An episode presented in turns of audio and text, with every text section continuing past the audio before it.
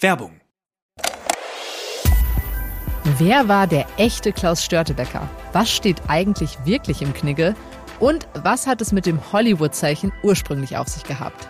Ich bin Wim Orts und ich nehme euch in meinem Podcast Aha History 10 Minuten Geschichte mit auf Zeitreise. Jeden Montag und Donnerstag beantworte ich Fragen zur Vergangenheit und dabei geht es auch um Themen, die so ganz sicher nicht im Geschichtsunterricht vorkommen. Aha History 10 Minuten Geschichte hört ihr immer montags und donnerstags ab 5 Uhr auf welt.de und natürlich überall da, wo es Podcasts gibt. Werbung Ende. Das Bild News Update. Es ist Donnerstag, der 29. Februar und das sind die Bild Topmeldungen. Wegen geplanter Werkserweiterung Aktivisten besetzen Waldstück bei Tesla-Werk in Grünheide. Kriege, Inflation, Alter, Wahlkampf. Wie lange hält Biden das alles noch aus? Kind lief im Dunkeln auf die Landstraße, Mädchen von zwei Autos totgefahren. Wegen geplanter Werkserweiterung Aktivisten besetzen Waldstück bei Tesla-Werk in Grünheide. Etwa 80 Aktivisten der Initiative Tesla Stoppen haben ein Waldstück nahe der Autofabrik des Unternehmens in Grünheide besetzt, um gegen die geplante Werkserweiterung zu protestieren.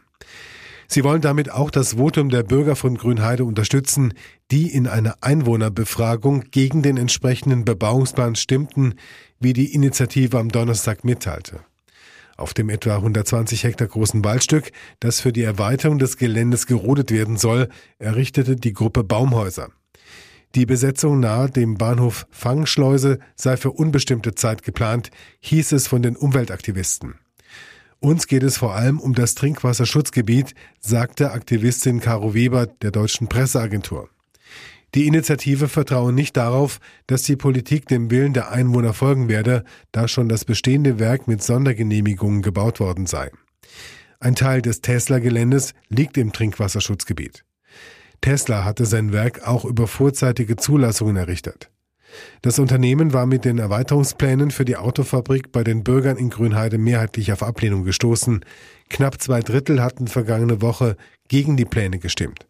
Das Votum ist rechtlich nicht bindend. Die Gemeindevertretung muss einem Bebauungsplan noch zustimmen.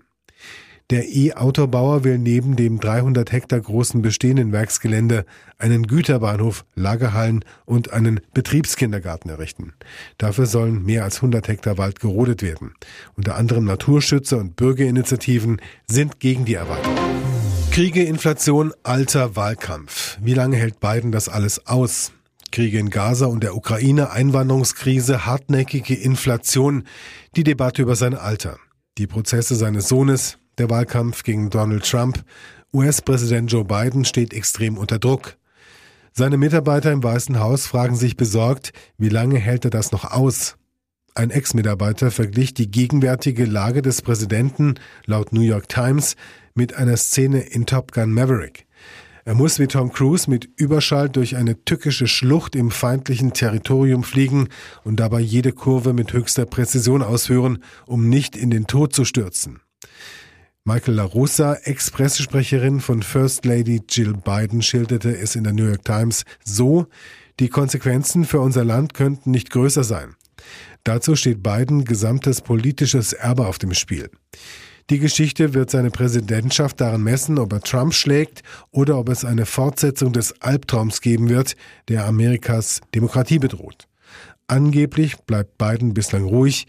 Er gerät nicht in Panik, er macht niemandem Vorwürfe, sagt seine persönliche Beraterin Anita Dunn. Biden habe in seinen 50 Jahren in der Politik gelernt, mit Stress umzugehen. Abgesehen davon sei der Job des Präsidenten immer hart. Kind lief im Dunkeln auf die Landstraße, dreijähriges Mädchen von zwei Autos totgefahren. Schreckliches Unfalldrama in Hessen. Ein dreijähriges Mädchen ist am Mittwochabend von zwei Autos angefahren worden und ums Leben gekommen. Wie die Polizei am Donnerstag mitteilte, starb es nahe Lampertheim noch an der Unfallstelle. Laut den Ermittlern kam das Mädchen aus einer Unterbringungseinrichtung für Familien aus der Ukraine. Sie gehört zu einer ukrainischen Familie, sagte ein Sprecher der Polizei am Donnerstagmorgen zu Bild. Von dort aus ist sie offenbar auf die Straße gelaufen und wurde von dem Auto einer 59-Jährigen angefahren. Durch den Aufprall wurde sie offenbar auf die Gegenfahrbahn geschleudert. Dort erfasste laut Polizei das Auto einer 27-jährigen Fahrerin das Kind. Die Rettungskräfte versuchten noch die Dreijährige zu reanimieren, doch die Verletzungen waren zu schwer. Seelsorger kümmerten sich um die Beteiligten des Unfalls. Die Staatsanwaltschaft habe einen Sachverständigen herangezogen, um den Unfallhergang zu klären, heißt es von der Polizei. Der Rettungsdienst versorgte die übrigen Beteiligten demnach an der Unfallstelle. Und jetzt weitere wichtige Meldungen des Tages vom Bild Newsdesk. Sprengstoffalarm in Berlin-Kreuzberg. Das Wohnhaus, in dem am Montag die seit mehr als 20 Jahren gesuchte RAF-Terroristin Daniela Klette festgenommen wurde, ist am Nachmittag geräumt worden. Am Abend trugen Kampfmittelexperten dann eine Panzergranate aus dem Haus. Auch Schusswaffen sind gefunden worden. Kriminalisten des LKA hatten die Granate nach einer ersten Untersuchung an den Kampfmittelräumdienst übergeben. Wo die Waffe gefunden wurde, ist bisher nicht bekannt. Gehört sie zu der Panzerfaust, mit der die Terroristin und ihre beiden Komplizen 2019 im niedersächsischen Kremlingen einen Geldtransporter überfielen, auch bei einem versuchten Raubüberfall auf einen Supermarkt in Stur, Niedersachsen 2015, waren sie mit Panzerfaust und Kalaschnikow bewaffnet. Die Waffen stammten vermutlich aus einem alten RAF-Depot. Am Nachmittag waren die Mieter von der Berliner Polizei aufgefordert worden, das Haus an der Sebastianstraße umgehend zu verlassen. Mit ihren Haustieren wurden die Leute auf die Straße und von dem Gebäude weggebracht. Ein Bewohner zu Bild, wir müssen raus, die haben Sprengstoff gefunden. Seit Montagabend wird das Haus vom LKA Niedersachsen und BKA durchsucht. Dabei seien auch Schusswaffen gefunden worden, wie das LKA am Mittwoch dem Berliner Tagesspiegel bestätigte. Bereits am Montag hatten Ermittler in Klettes Wohnung zwei Magazine für eine Pistole sowie Munition sichergestellt. Deutsches Kriegsschiff schießt auf US-Drohne. Blamage für unsere Marine im Roten Meer.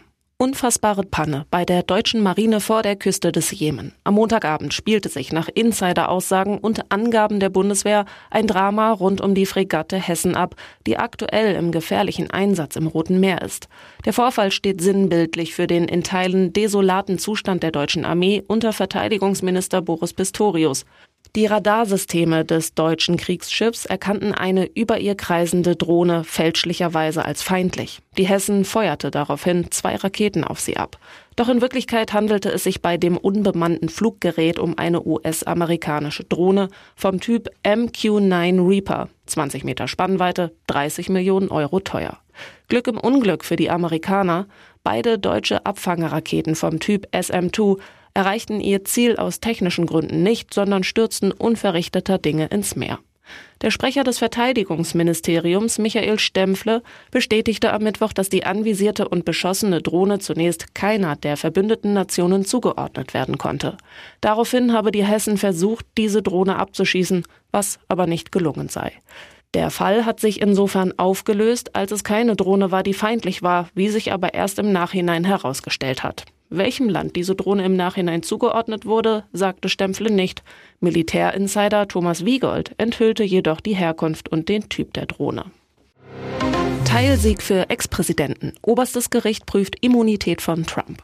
Könnte der Wahlbetrugsprozess gegen Donald Trump jetzt platzen? Der Ex-Präsident hatte sich in dem Verfahren an den obersten Gerichtshof in Washington gewandt und auf Immunität gepocht. Begründung, als Präsident habe er damals für seine Handlungen im Amt Immunität genossen. Seine Handlungen haben sich aus seinen Pflichten als Staatschef ergeben, argumentieren seine Anwälte.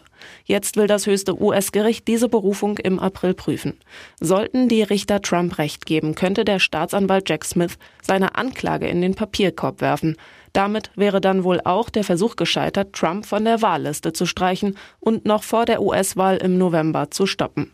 So oder so wird das Verfahren den Beginn eines Prozesses gegen Trump weit nach hinten hinaus verzögern, gegebenenfalls bis nach den Wahlen. Somit ist diese Entscheidung ein Erfolg für den Ex-Präsidenten. Das zuständige Gericht hat bereits die Eröffnung von anfangs geplant März auf unbestimmte Zeit verschoben. Trump ist in der US-Hauptstadt Washington im Zusammenhang mit versuchtem Wahlbetrug angeklagt. Seine Anhänger stürmten am 6. Januar 2021 den Parlamentssitz in Washington, während der Kongress Trumps Gegner Joe Biden offiziell als Sieger der Wahl bestätigte. Trump hatte zuvor seine Anhänger in einer hitzigen Rede aufgewiegelt. Bei dem Sturm auf das Kapitol kamen fünf Menschen zu Tode. Das Gericht will nun prüfen, ob und wenn ja, in welchem Umfang ein ehemaliger Präsident Immunität vor strafrechtlicher Verfolgung für Verhaltensweisen genießt, die mutmaßlich mit Amtshandlungen während seiner Amtszeit zusammenhängen. Sowohl Staatsanwaltschaft als auch Trumps Lager werden in dem Verfahren im April angehört. The Masked Singer. Ruth Moschner fliegt raus. Jetzt übernimmt sie. Ruth Moschner gehört zu The Masked Singer wie das Kostüm zum Kandidaten. In acht von neun Staffeln saß die 47-Jährige im Rateteam, aber damit ist im April Schluss. ProSieben setzt in der zehnten Auflage lieber auf Palina Roginski. Das hat der Sender auf seiner Homepage mitgeteilt. Roginski, die sich in den vergangenen Jahren zur ProSieben Allzweckwaffe entwickelt hat, sagte, für mich ist The Masked Singer ein Entertainment-Feuerwerk, bei dem man zwischen Eisprinzessin und Kakadu seinen Alltag vergisst. Palina kommt nicht allein, denn ProSieben hat auch für Rick Cavanian ein Plätzchen im Rateteam gefunden. Der Komiker freut sich, eine ganze Staffel von der Premiere bis zum Finale begleiten zu können. Für den gebürtigen Münchner ist The Masked Singer kein Neuland. In der siebten Staffel stand er als No-Name Rusty auf der Bühne, holte nach Daniel Donskoy und Bürger Lars Dietrich den dritten Platz. Über den Grund des Personalwechsels verliert ProSieben kein Wort. Möglich, dass es an schwächelnden Zuschauerquoten liegt. Das Branchenportal DWDL schreibt, dass die Herbststaffel mit im Schnitt rund 13 Prozent Marktanteil in der Zielgruppe der 14- bis 49-Jährigen die bislang schwächste war. Los geht es mit der zehnten Staffel am 6. April. Die Show läuft immer samstags um 20.15 Uhr.